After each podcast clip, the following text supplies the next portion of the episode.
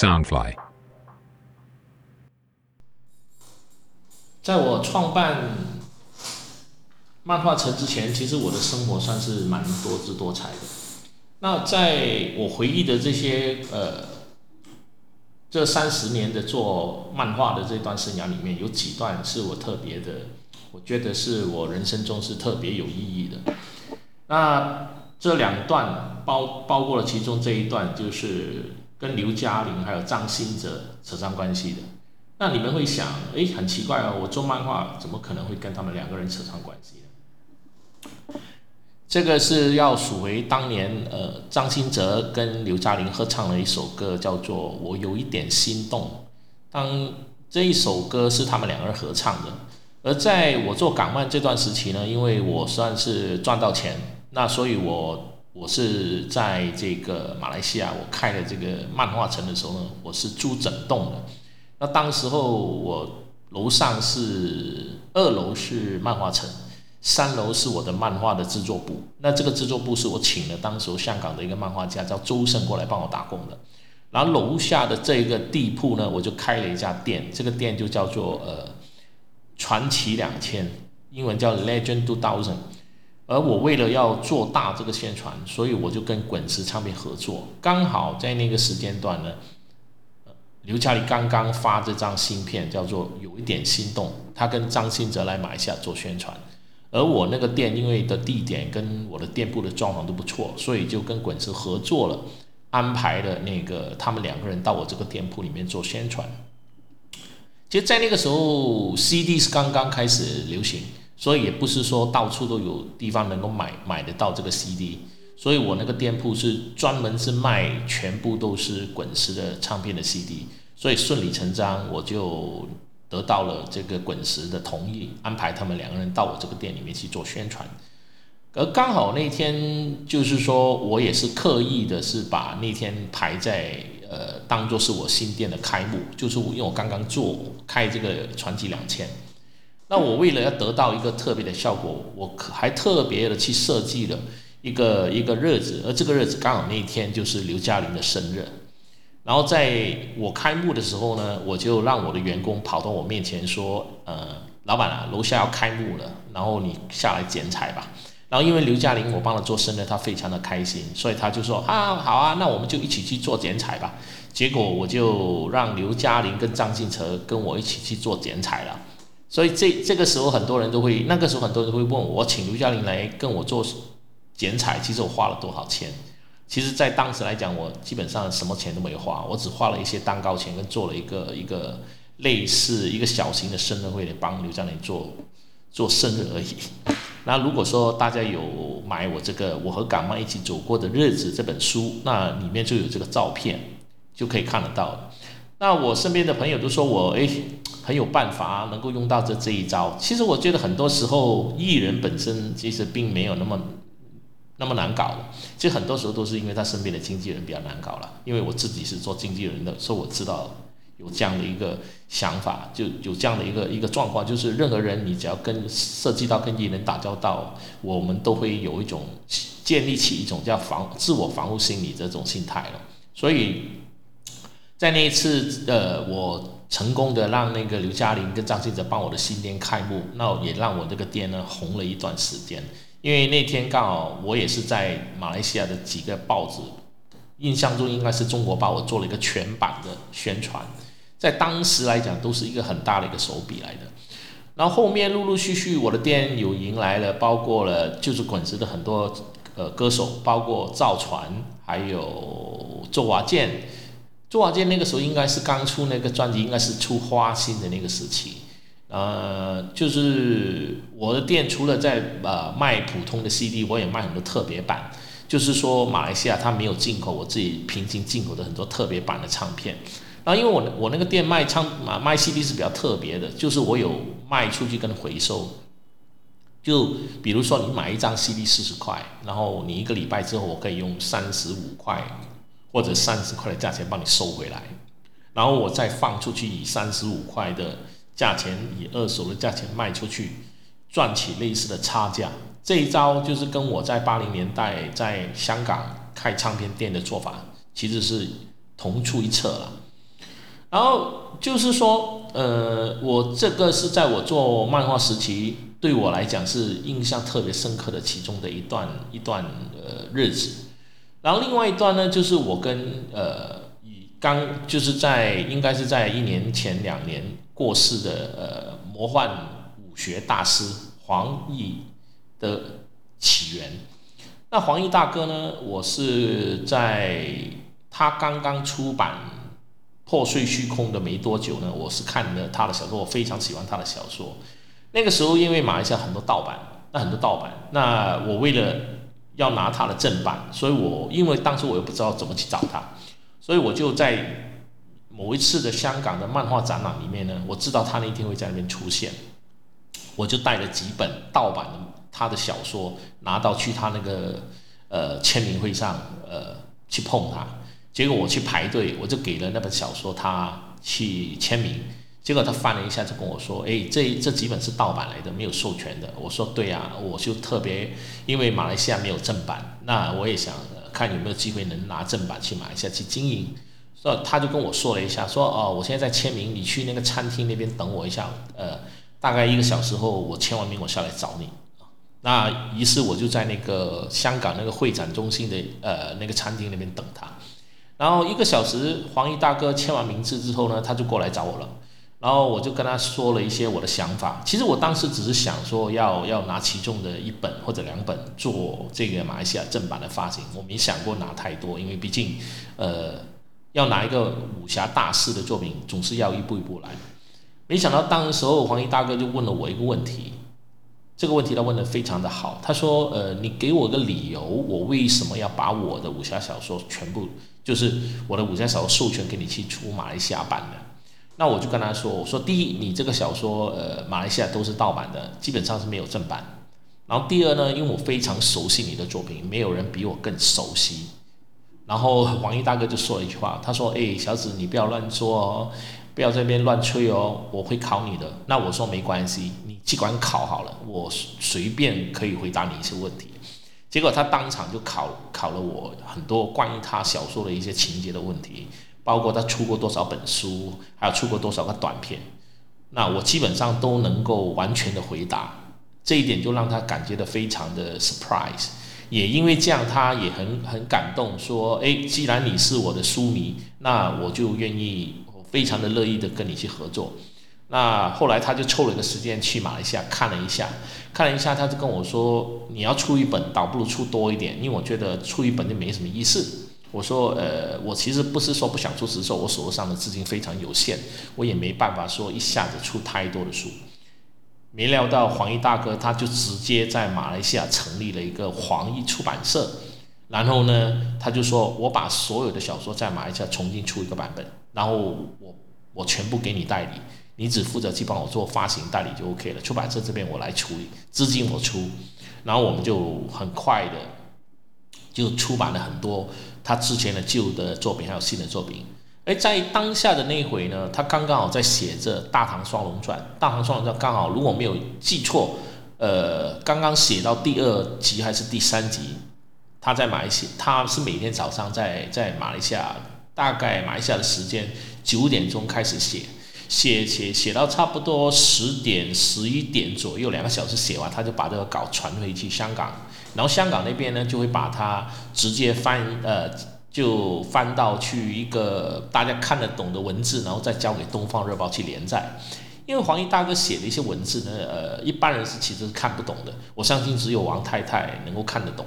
啊。那因为王就王大嫂本身也是负责帮黄奕大哥去做编修的那个人。所以呃就是这样的一个流程。那每一次大概两个小时写完之后呢，我就会跟黄大哥去带他去吃早餐啊，然后到处去晃啊，然后去到处去马来西亚去走走啊，这样的一个这段时间其实是我最开心的一段时间，因为呃黄大哥其实他是一个我自己认为是我认识的人里面呢，好像没有一个人像他那么多学富五车才高八斗，因为他除了懂星象，他懂天文地理。他懂很多历史，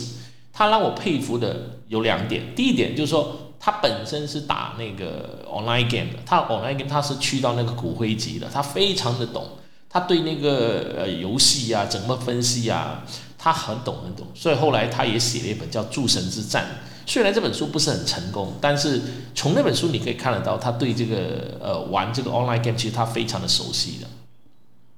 那除了这一点之后，他让我十分佩服的就是说，他在写武侠小说，不不管是写《大唐双龙传》也好，《寻秦记》也好，里面所有的人物情节，他好像基本上没有什么打草稿的。等于是说，我是看到他每一次坐在那边拿起稿纸，他就开始写，他不需要去看着前面。我也没有看到他桌面上有其他的一些 reference，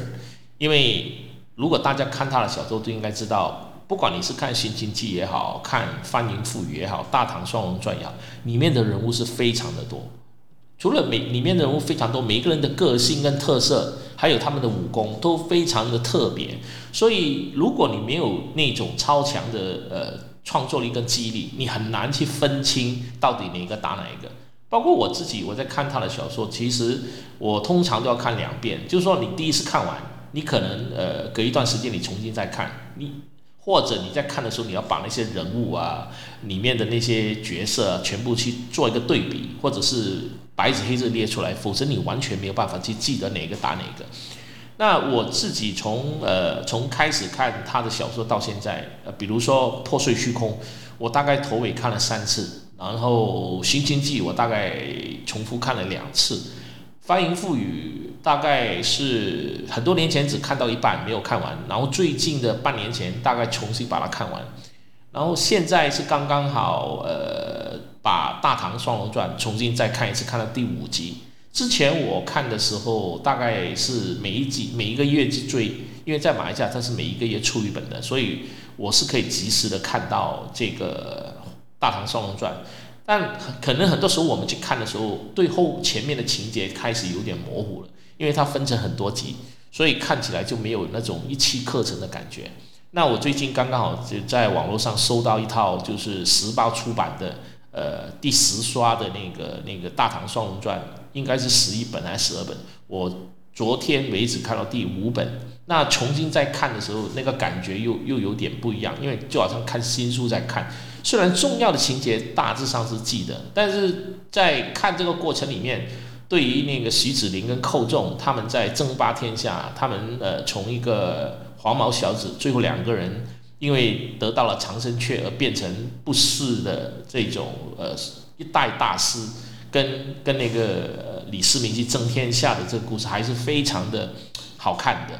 所以呃我自己本身就觉得说。我这这段时间跟王大哥的往来，包括我也在他大屿山的那个山山里面的那个房子住过一次，然后跟他在聊天，包括他来马来西亚的那段时间，我们有比较深入的交往的时间，大概有两年吧。那两年其实给我的感受非常的非常的好，也让我学到很多东西。然后后来因为某一些因素，我们就少往来了。少往来之后，隔了差不多十年。那十年大概是最近这两年，我本来是有有计划是想去找他，就是说呃想去大屿山去碰他，因为我知道他的家住在哪里。但当我开始准备要成行的时候呢，我就在网络上看到黄大哥仙逝之后的消仙逝的消息，我就心里非常的悲痛。他刚好就在写那个呃战龙在野，就是武则天的这个呃这个故事，大概写到。后面这一这一段大概写到二十八集还是五二十五集没有写完，他就过世了，然后就给这本小说留下了一个很大的一个空间。但是我相信，呃，往后也很难有人能够续把他前面的这一本书的后面的这几本补上去，因为我相信除了他本人，我相信很很很少有人能够知道他背后他的想法或者他写这个故事的一个一个特点。就好像说，我可能我我很熟悉呃黄大哥的一些想法，但是我的文笔造诣也没那么高，因为写他的小说，除了对那个地方的地理常识，还有对历史非常熟悉之外，我相信一般人是没有办法写得到的。所以我觉得这是一个可以说是一个没有完结的经典的遗憾，也可以说是一个经典的一个一个留白。那这这个我跟黄大哥的这一段时间，算是给我一个呃非常好的一个呃怎么说呃人生的一个留念。这个留念他可能是我影响我毕毕生，因为那段时间他所教会我的，或者他跟我曾经说过的话，他留给我的一些呃人生智慧，其实呃足够我走完我的人生去使用。呃，应该这样讲，他他他好像是留了给我一本秘籍，这本秘籍是他口述的，他告诉了我很多呃对人生的看法，对一些每一件事的看法。如果大家有看他的武侠小说，都知道他对于人生，其实你你你看那个徐子林跟寇仲，包括这个呃，在那个《浮云翻雨》里面的。人物他们对人生、对生命的那种看法，都有点道家或者是佛家的那种概念，但他又他又很入世，他又能够把把我们现代人的生活的一种呃烦躁性的一些东西呃融入到这个小说里面，所以我觉得黄奕大哥的作品除了是具有商业性之外，他的作品也是非常值得我们一看再看的，所以我这里郑重的向大家推荐，如果大家喜欢看武侠小说，我建议大家去把黄奕大哥的武侠小说找来看，然后他当中这几本你们是非看不可的。第一本就当然是《破碎虚空》，因为《破碎虚空》是他整个武侠小说的世界里面的一个起源，呃，那个传音就是其实就是一个跟那个。蒙古第一高手对打，然后两个人就穿到另外一个平行空间就消失了，啊，然后这我觉得是如果要看他的武侠小说，一定要看这一套。然后第二套当然就是《翻云覆雨》，因为《翻云覆雨》的故事其实就有点呃连接到这个破碎虚空里面的东西。然后《大唐双龙传》，《大唐双龙传》就是呃也是连接到这个破碎虚空里面的一些武功秘籍。然后最后当然呃。不能够跑掉的就是他的成名作，就是《寻秦记》。那《寻秦记》就完全跟武侠小说呃没有关系，它是完全是有点回到很现实的一个武功里面，没有说太夸张的一些武功。因为毕竟项少龙是从现代穿越到呃秦始皇的那个年代，所以我一直强调说，穿越穿越剧也好，穿越小说也好，在在东南亚或者在亚洲的华人世界里面呢，黄大哥的作品他是属于开拍重视。当然，他跟他跟金庸的也有一点不一样的，就是说，呃，他是穿越，然后他用的武功的呃那种心法是跟金庸大师不一样，但他有一点，他跟金庸大师很接近的，两个人都是写的都是架空，都把当时候的那个朝代的故事把它架空进去，就好像《鹿鼎记》是把那个呃康熙皇帝跟。鳌拜的那段故事加工进去，而《寻秦记》也好，包括《大唐双龙传》也好，其实都是把当时候唐朝的那个年代都把它加进去，然后再经过他动人的手法去把它重新编编出一本武侠小说。所以我这里是非常推荐大家去看的他的武侠小说。那回到来就是说，在我做这个呃港漫的这。二十年里面呢，我飞香港、台湾，陆陆续续这样来来回回、来来回这样飞，大概飞了，算到今天大概飞了三十年。除了中间十年我停了，我一直在上海之外，那从我二零一二年、二零一三年回来马来西亚呃发展之后呢，我从二零一四年我就开始又重新飞，一直飞到二零一九年这。这三年四年，其实每一个月、每年，那应该说我们每年飞的次数是在二十八次到五十次左右。那因为我有一个飞行的记录器，都会看得到我每年的飞行时间。一直到了今年的二零一二年的一月，那二零二零年的一月我还在香港，然后到二零二零年的三月我就完全停止了，因为这个这个疫情的关系，我就没有飞，一直一直憋到现在。所以我非常希望能这个疫情能够快点过去，让我能够重新又回到那个能够从马来西亚飞到香港，香港再到台湾，然后台湾办完事再回到香港停留两三天，然后再从香港飞回来马来西亚这样的一个日子，否则再这样下去我一定会憋死。那本集的这个我和港漫一起走过的日子是做的比较随性，因为呃，我本来想说对着书来说的，但是我觉得可能就没有那么动听。这样的话我就比较流畅，我也希望大家能够喜欢。然后最后要说的是，如果说大家除了喜欢看黄奕的小说，在黄大哥过世之后找不到好的小说来看，那我这里特别推荐一本给你们看。然后这个作者叫高荣，高荣是台湾人，然后是一个一个女士，她以前是在做新竹里面做那个高科技的，后来就转型去做去写这个武侠小说。那我跟她的缘分是在于，我忘了是什么年，但反正就大概近这七八年的事情。我有一次在台南去去去玩，然后我在书店里面刚好看到一本书叫《武堂》，我看了他的介绍，我就买了一本回来看，因为我很喜欢呃这个武则天的故事。当晚我看完之后，我就在在那个 Facebook 上发了一段留言。这段留言的大概的意思是说，呃，自从王一大哥死后，我很难再有武侠小说让我重新点燃起追看的那个乐趣。那然后大概就写了我对这本小说的一种想法，然后我就剖剖网了。我记得那天是晚上凌晨大概三点还是四点，我破了网我就睡觉了。然后没想到隔天我的 Facebook 上的那个 message 就收到了这本小说的编剧的那个黄总出版社的黄总就给我留了一段言，他说：“哎，呃，感谢你喜欢这个高龙的作品。那高龙有另外一本作品叫《残天阙》，你如果喜欢的话，我可以呃，你可以买来看。”我说非常感谢你的你的留言，然后因为我今天我要回去台北，然后坐飞机回香港了，所以我可能要等到下一趟。没想到王总就直接问了我的时间，就直接去到机场送了我一套《残天阙》跟那个武堂的第一第一版的，也给我留了那个签名。然后就这样呢，我就跟那个黄奕，知道吗？我就跟就这样，我就跟高荣老师呃结缘。然后往后我有到台湾，我也就跟他们约吃见面吃饭啊聊天了。那说回来，就是高龙小说的作品，它跟一般男生写的武侠作品最大的不一样，它比较细腻，而且比较捏心。就是说，他写人与人之间的感情，其实是非常写的非常好。因为毕竟她是女生嘛。那呃，武堂跟残天阙这两本作品，我个人是比较喜欢武堂，因为他把武堂。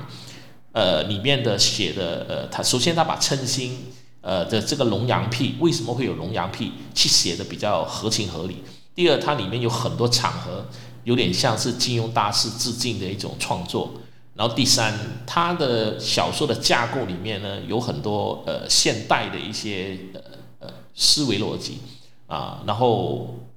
就是说，它里面有几个人物，我自己是非常喜欢的，因为他又有绝代双骄的那种影子在里面。他不能够说是模仿，但是我只能说，他可能这些作品对他影响比较大，所以他的文笔上是把这些作品的一些重要的元素都放进去了。但不管怎么样，武堂呃这五就是这这五本小说呃还是值得大家去看的呃。那至于说。残天阙呢？我觉得它，你把它当做是一本中文版的呃魔戒，中文版的魔戒。大家如果是用这样的一个方式来看的话，会看得非常的有趣。它是一个充满了魔幻、神奇色彩的一本小说啊。那本期的节目就到此到这这边为止，希望下次能够继续再给大家来说我和港漫一起走过的日子。谢谢大家，谢谢。